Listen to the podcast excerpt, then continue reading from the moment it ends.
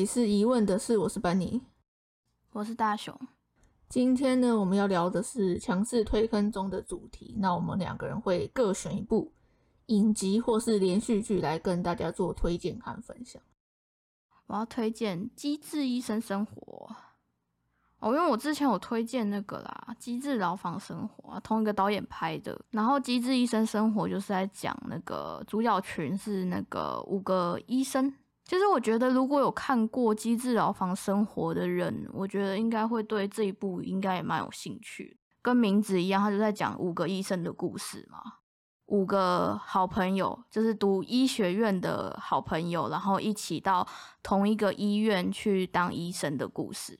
剧情都都是在他们这五个人什么哎，爱情啊、亲情啊，然后跟职场上的一些所有事情这样子。我之前看过的医生题材的类型的电影、电影啊，或者是电视剧，其实蛮多的。我觉得大家推的原因有一个，是因为他五个人其实合在一起的时候还蛮好笑的，就他们搞笑的笑点还蛮多的。如果有看过那个什么《机智牢房生活》，你就懂他们的笑点都是跟《机智牢房生活》很像。他这部有一点新意的是，就是他们有，就是这五个人有组一个那个乐团，每一集的某一个时间点，他就会开始，就是可能唱他们那一个礼拜练的一首歌这样子，然后每一集都会有依照那个剧情去找的一一首适合的歌，然后他们就会直接演唱出来了。应该我觉得跟其他的比起来，比较特别的应该是这一个。剧情就是比较简单化，它不会像那个什么有的医院的电视剧，它还会牵扯说什么哦，医院高层怎样怎样的，就是那种什么勾心斗角。它这一部基本上没有，高层都是他们这几个人认识的人，然后也都是很好的上司跟下属都很不错这样子。我觉得他这一部看起来就是够简单，然后又又有趣啊。我觉得这时候就要稍微提一下，因为我觉得他他会被大家所接受，有一个原因是因为就是医院的题材，但是他不会说每一个时刻都是那一种伤心难过的感觉，因为医医院就很容易牵扯到那个什么生老病死啊。他虽然有，可是他会让你有点就是感觉他很容易抚慰你的心灵的感觉。因为其中有一个医生，他是儿科的医生，就是小孩子生很重的病啊，然后都在那种重症的那个病房的那一种，然后那种家长就是顾小孩已经顾到很疲惫啊，什么什么的。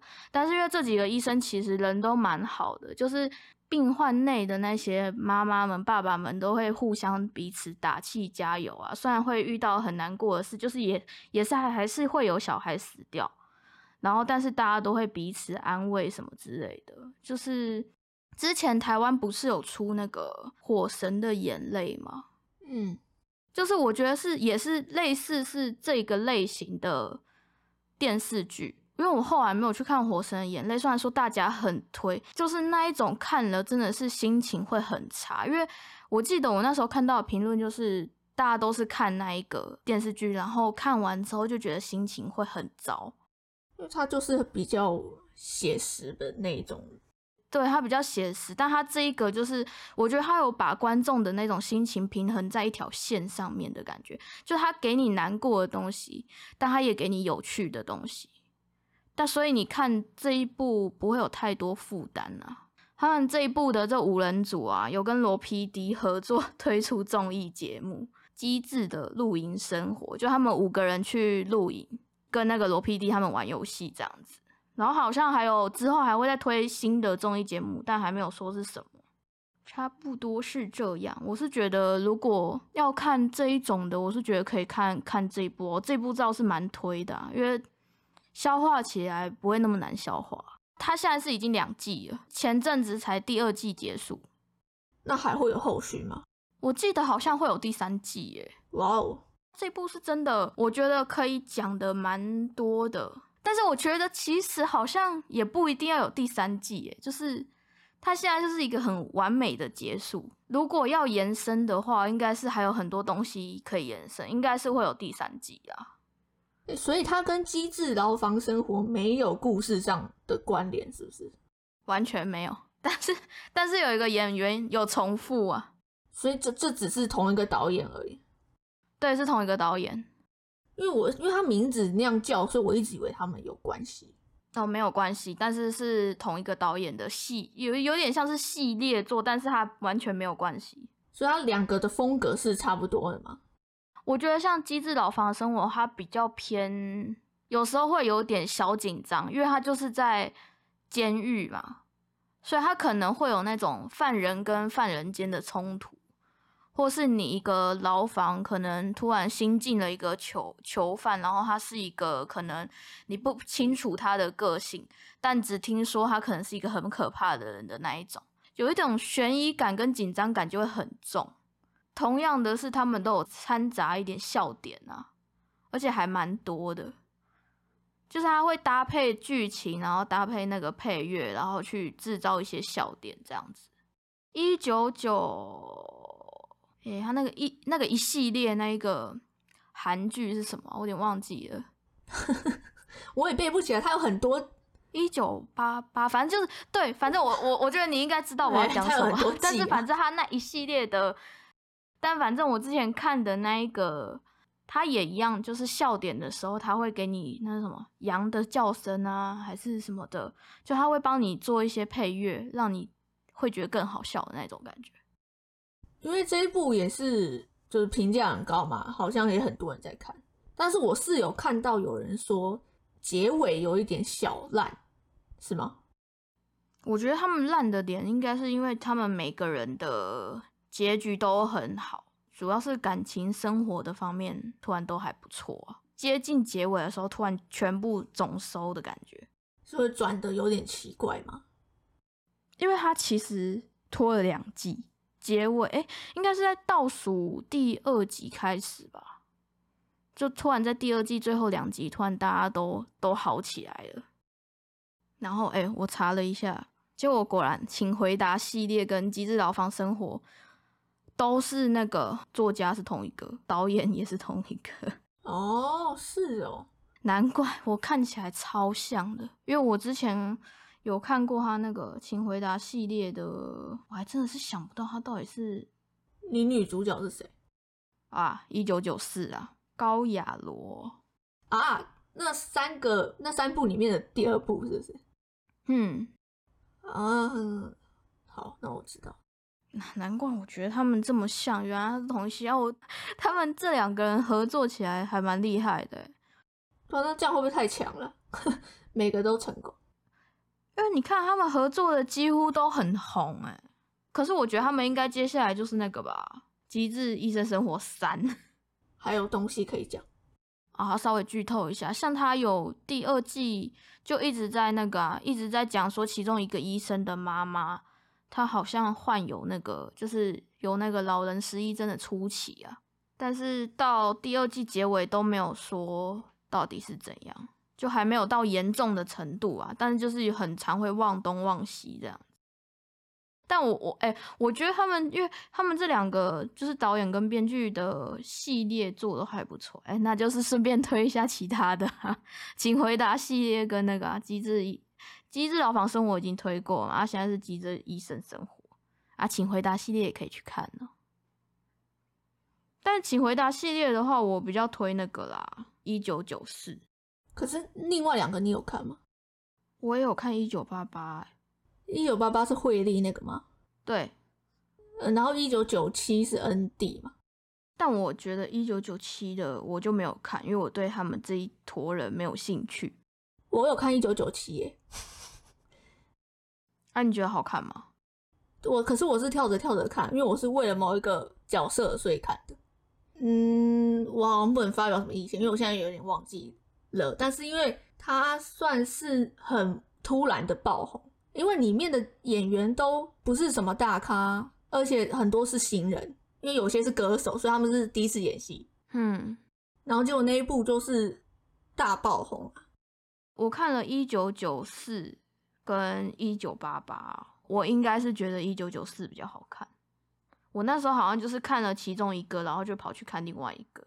因为一九八八，我记得他那时候讨论度最高的好像是女主角，她没有一个确定的要跟谁在一起，是到结尾才告诉你。所以因为这个事情好像讨论度蛮高的，是吧？我没有记错吧？对，但我真的比较喜欢一九九四。一九九四的人物个性比较有趣，但我觉得他这个系列好像都蛮有趣的了，就是他的他这个系列就是人物设定跟年代感都还不错。我觉得如果是就是如果是真的是韩国人，他们在看这个的时候，一定会觉得哦，对我们那时候就是这样之类的。呃，其实它有很多，我印象中它是不是会加入很多，比如说当时流行的音乐这种。就像一九九四里面就有一个是那个疯狂的歌迷，一九九七那一部的女主角也是那个 H O T 的狂热粉丝，所以他其实会加入很多这种就当时流行的事情，音乐啊，或者是文化，或是那时候年轻人在干什么这种，所以应该对于韩国的观众来说会更有感，所以这系列才那么红啊。他这个系列真的卖情怀的，是啊是啊，所以我就觉得大家都可以去看一下，他们两个真是很很不错，真的还蛮厉害。但我觉得更变态的是，哎，那个编剧写写剧本也就算了，他综艺节目还有那个，哎，花样爷爷、花样姐姐、花样青春、一日三餐跟新西游记，哦，也当企划，机智系列。跟请回答系列啊，我觉得他们说不定机智牢房，然后机智医生他，之后会不知道再出个什么机智什么的。嗯，感觉这系列可以一直出下去，诶，因为应该说他们很会写一些细节的东西啊。但我觉得医生他打另外一个突破口，诶，之前的他可能会比较沉重一点或者是勾心斗角，他真的是就是好消化的系列，可以啦，推推。推荐好，我今天要来推荐的是公视在八月开播的《斯卡罗》这个影集。那它是由一个叫《傀儡花》的小说所改编的。我那个时候呢，知道这个影集是因为就是主打说什么，哎，花了两亿的预算啊，史上最贵的台湾连续剧影集这样子。然后那时候看了预告片，真的有被吓到，就想说哇。看起来真的很花钱呢，就是有很多的场面啊，然后看起来摄影也很不错啊。因为它是有年代，所以它就必须要一些服装的设计、场景的设计这些东西，就看得出来蛮用心，然后又花很多钱。然后我就想说，好，我要看。我就是我们在现在录音的当下是已经完结的状态，但是因为我还没有看完，我只看到了一半。那为什么只看到一半？其实有一点理由，待会后面再提。那我刚刚前面提到说它是一个年代剧，所以它这个故事是在一八六七年的台湾，就那时候有一个罗妹号事件，清朝统治的时代，台湾的时候。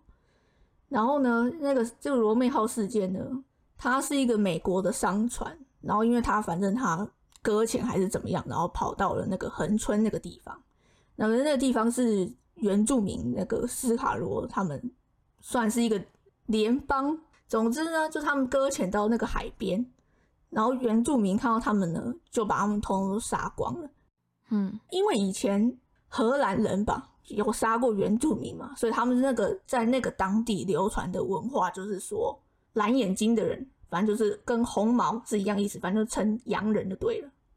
就是看到这样的人就把他们杀掉。有一个叫做李先德的这个官员，他是在厦门。的理事馆，他是美国代表嘛，他就要处理这个事情，就是要讨个道公道，或者说，哎，会不会有剩下的幸存者？总之，他就是要来调查这个事情。可是他发现说，因为当时台湾是清朝统治，可是清朝没有在很 care 台湾，就是一个无聊的小岛，你知道吗？偏远地区，三不管地带。对，就虽然我有，虽然我拥有这个岛的统治权，可是他没有在管。就是做做样子，就好像有一些官员在台湾，可是没在 care。李先德呢，他就要来处理这个事情，然后就是在跑来台湾解决，然后问一些官员呐，哎，官员怎么又不理我什么的，就是他就自己要想办法处理这个事情。然后后来可能结尾签了一些条约什么的，或者是什么做一些处理，然后解决完这件事情。这总之就是罗美号事件。这个是各个故事的背景。嗯，这一部影集其实真的有观看门槛，因为呃，尤其他可能真的因为很难解释，所以他解释的其实没有很清楚。所以看这部是要有一点历史知识的背景才看比较好懂嘛。我不确定说，如果你在完全不知道的情况下，你可以在第几集看懂，就是 前面一定是看不懂我在干什么。就是你可能要看到，嗯可能比如说好好几集了，你才就是理得清楚，要不然其实很麻烦。因为像呃我在看一二集的时候，也是跟我家人一起，然后像我爸妈那个年代，他们就说他们读的历史是完全没有在管台湾的，他们以前读历史是那个嘛，以中国为主，所以是不可能知道这个事情的，就是完全听都没听过。在看这个的时候会很看不懂，在一开始的时候。尤其是有头的一个女主角，她叫做蝶妹，她是一个虚构的角色。爸爸是客家人，妈妈是原住民。然后像我爸妈连这件事情都很不理解，就是为什么会有混血这件事情。对，然后就在解释说什么，因为当时其实女生不可以来台湾，不可以从那个中国来台湾，就是可能你做你要做生意，或是你为了什么事情，你你是从清朝来台湾嘛？可是是通常没有女生会来，那要找谁结婚？是只有原住民女生。对对对对对，所以有有混血是很正常的事情。然后就跟他解释这个，因为他们以前那个女生不能来哦，什么之类的。所以其实完全不了解这个背景的状况下看，真的有一些困难。一开始还会有脸盲的问题哦，真的蛮严重的。因为就是古装嘛，就是以古装，可是他们又不是那种宫廷剧，他们就是穿着一般的平民的衣服。因为是清朝时代，所以汉人还会有清朝头，然后原住民会有原住民他们的衣服，所以其实一开始连脸都很难认，是真的有一点困难。在刚开始看的时候，就真的必须要做一点功课，我觉得会比较好接受吗？应该比较好认的就是那几个主演吧，就什么吴吴康仁啊，然后温真菱啊，法比欧。对对对，这这几个会比较好认，但是其实还有，因为他其实他的角色有非常多，我一开始也会有这个问题，尤其是可能他们是同一个种族，然后他们年纪又差不多的话，我可能会认认错。来讲一下主要的角色，其实呃，因为我刚刚前面有提到说，我没有把我还没有把这整部影集全部都看完，所以我不确定说他后面的观点是。怎么样？我是先说，我目前看到的，我觉得目前戏份最多的其实是李先德的角色是法比欧饰演的，他是一个法裔美国人。对于他来说，他有一个困扰是，他不被认为是一个法国人，可是美国人也不认为他是一个美国人，所以他有他有一个这个困扰，跟他其实是一个很想要有表现的人，就是他有他的抱负，他希望。可以有一些作为。那我刚刚提到的女主角其实是一个蝶妹这个角色，她是一个爸爸是客家人，妈妈是原住民。然后她小时候呢，因为这个混血儿的身份，其实有一点，因为他他妈妈不是原本是原住民，可是他妈他爸爸带着他妈妈离开了，他们到一个客家的村庄去。可是客家村庄又会觉得说，哎，你怎么带一个原住民女生回来？就是对他们也很反感，这样子，觉得说在这个客家的村庄里面也没有受到。认同就没有归属感。妈妈过世了吧？就很小就到府城去工作。他工作的时候，就是他就是在扮演一个汉人。如果表露我是原住民的身份，会受到歧视或是欺负或什么的，叫他滚啊之类的。所以他就是假装他是一个彻底的汉人这样子。那他有个弟弟，那他可是他弟弟就是留在家乡，所以就跟他分开很多年这样。那其实讲这两个角色，是因为我其实想要讲一下演技的问题，其实还蛮严重的，对我来说。温真菱演的不好，呃，因为温真菱这个演员，我之前没有看过他任何的作品。那在我一开始看到这部斯卡罗的预告片的时候，我在我的 Instagram 上分享，因为我提到说我对这部影集，我看预告片很期待。那有一个人私讯我说，他有点害怕那个温真菱的演技。然后我有回答说，因为我不认识这个演员，他到底演的怎么样？但是那个人跟我说，他过去看他的作品都很像在念台词。悲剧。就是我虽然好，我他跟我讲这件事，但是我没有放在心上，我就继续看。开播之后我就开始看了嘛，然后看了诶两三集就觉得哇，他讲的是真的耶。可是我觉得我我必须帮他找个理由。上一次我们看法比欧演戏是在《刻在你心底的名字》那部电影嘛，他当时演的是一个必须要讲中文的角色，所以我那时候觉得那部片演的最不好就是法比欧。但是可能那个时候我忽略掉说，因为他必须要讲一个他不熟悉的语言，就是说他讲话的语句的情绪会被这个所干扰，就会变得比较平淡。就是你没办法，你要讲一个你不熟悉的语言，你会跟你呃讲你的母语的是会有差别的那个情绪的感觉，就是很让我出戏。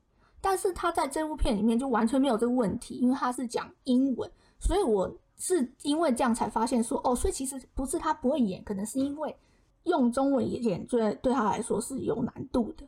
在这部片里面，蝶妹这个角色就是温真菱，她演出的时候，客家原住民混血，再加上他是跟外国人一起工作，所以他必须有三种语言要讲，蛮严重的。他就是没表情的在念台词。是有点尴尬，对我来说，就是不他在跟任何人对戏的时候，我都不太清楚说这个角色。但是确实，我觉得这部片真的演员最困扰的应该就是要讲很多不同的语言，然后这个是很有难度，没错的。那我来讲一下，我觉得他可能要讲的议题嘛，一个我觉得应该他有要谈的是自我认同跟身份认同的问题。那就像我刚刚讲到，就是李先德那角色，他是一个发裔。美国人他的困扰的问题是，他没有办法被美国人当做真正的美国人。那蝶妹这个角色也一样，她是一个客家原住民混血，可是她因为是个混血的身份，所以被两边都好像不是很认同。好，我我先讲一下，就是我刚刚不是有提到说，其实我还没有把这部影集看完，虽然它已经完结了。那为什么我看到一半后来没有马上紧接着看下去？是因为我。看到有蛮多问题点，可是我怕它后面没有往好的方向发展。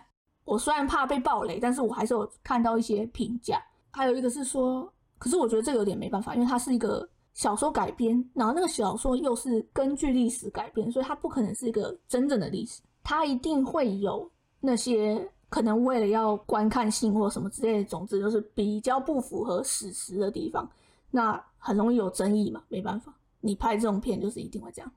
我我认为他可能要谈的一个点是，没有一个种族、一个势力是好人这件事情，这还蛮正常的。有很多很多作品都会谈这件事情，就是每个人的立场不同，可能他也不是真正的好啊，那个谁也不是真正的坏这样。那比如说像那个吴康仁饰演的这个角色，他也是一个混血，可是他好像也没跟人家讲，他住在一个叫做社寮的部落里面。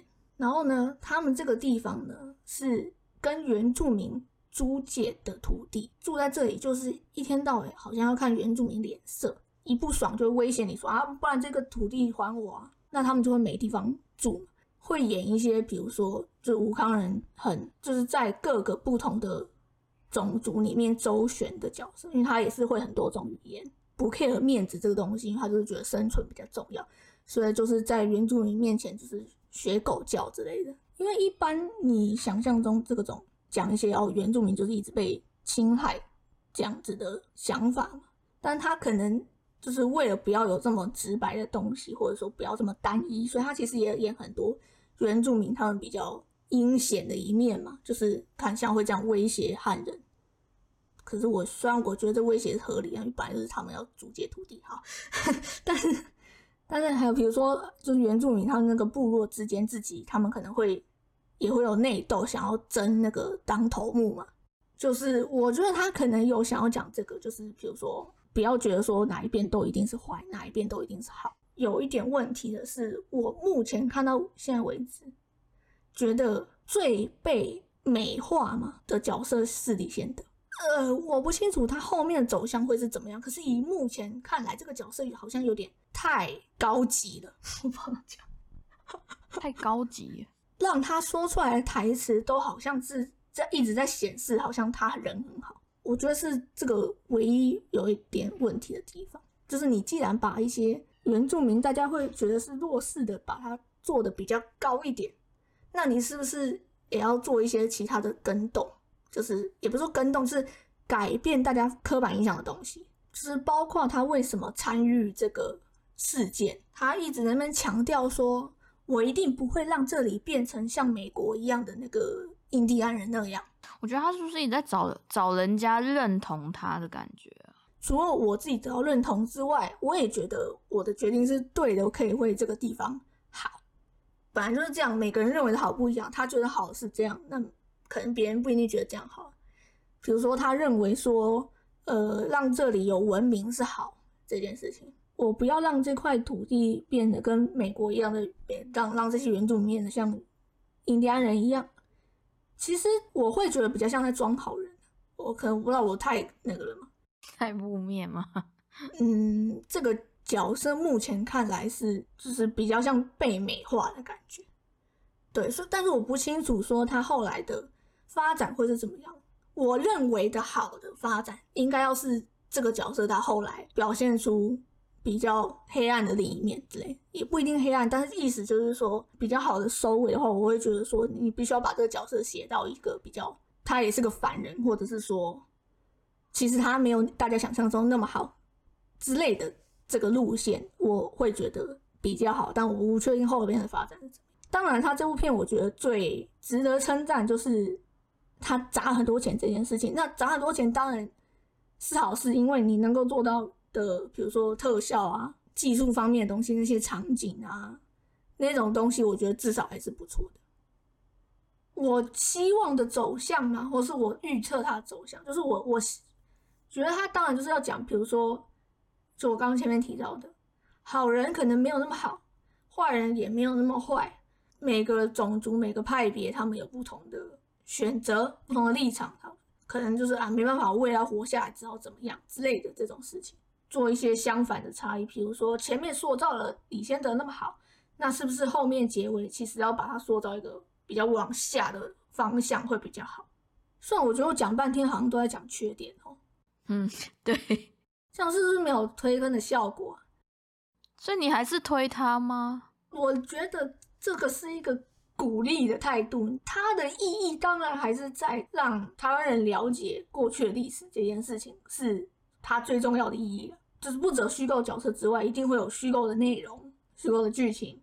但是其实最重要的是，你要怎么在看这个故事以前去自己做功课，或者是说你因为看了这个故事以后，好奇说，哎，到底。是不是实际上跟这个剧情里面的差异是什么？然后，然后自己去了解更多东西。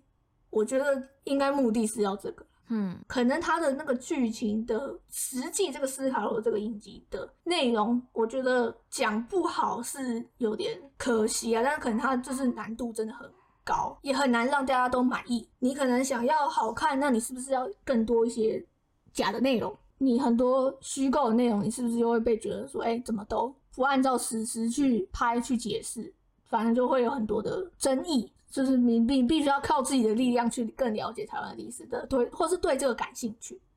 嘿，就是让观众有这样子的想法，那也是一个鼓励的态度。哇，既然花那么多钱拍一个这种东西，对不对？因为我觉得，我说实话，我我希望的走向其实也不一定要是对的，那是我个人的念头。嗯。就是我希望我在这部片里面看到东西，那只是我我自己的想法，也不是说导演必须要就是不按照这样拍就会很烂，也不一定。对，我觉得通常拍这种片都还蛮花钱，你要造景又要什么的，会不会特特效啊？你造景、服装，对啊，所以是那个一个鼓励的态度。但是因为这部片，其实我在想说，这到底需不需要我来推？这不是这不是那个超级红的，好像大家都在看。就对历史有兴趣的，或是就是对台湾的故事有兴趣，这个真的是蛮值得看的。对，而现在在哎，在 Netflix 上就有了嘛？对，对，有推荐，有兴趣人可以找来看，以资鼓励。好，所以这个礼拜呢的推坑，我们推荐了《机智医生生活》跟这部《斯卡罗》两部影集连续剧。你你那部是不是也在 Netflix 上有？